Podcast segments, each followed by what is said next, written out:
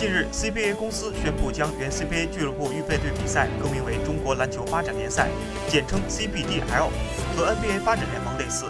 CBDL 旨在为储备 CBA 后备人才、给一线队伍、青年队年轻球员，或是有伤在身需要恢复的球员提供更多的比赛机会。比赛分为三个阶段进行，从今年十二月十四日开始，于二零一九年三月十日结束。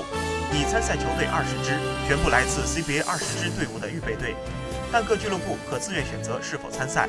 CBDL 联赛采用赛会制，在 CBA 联赛注册合格但体测未通过的球员可以参加 CBDL，但是要想参加 CBA 联赛，仍然需要通过体测。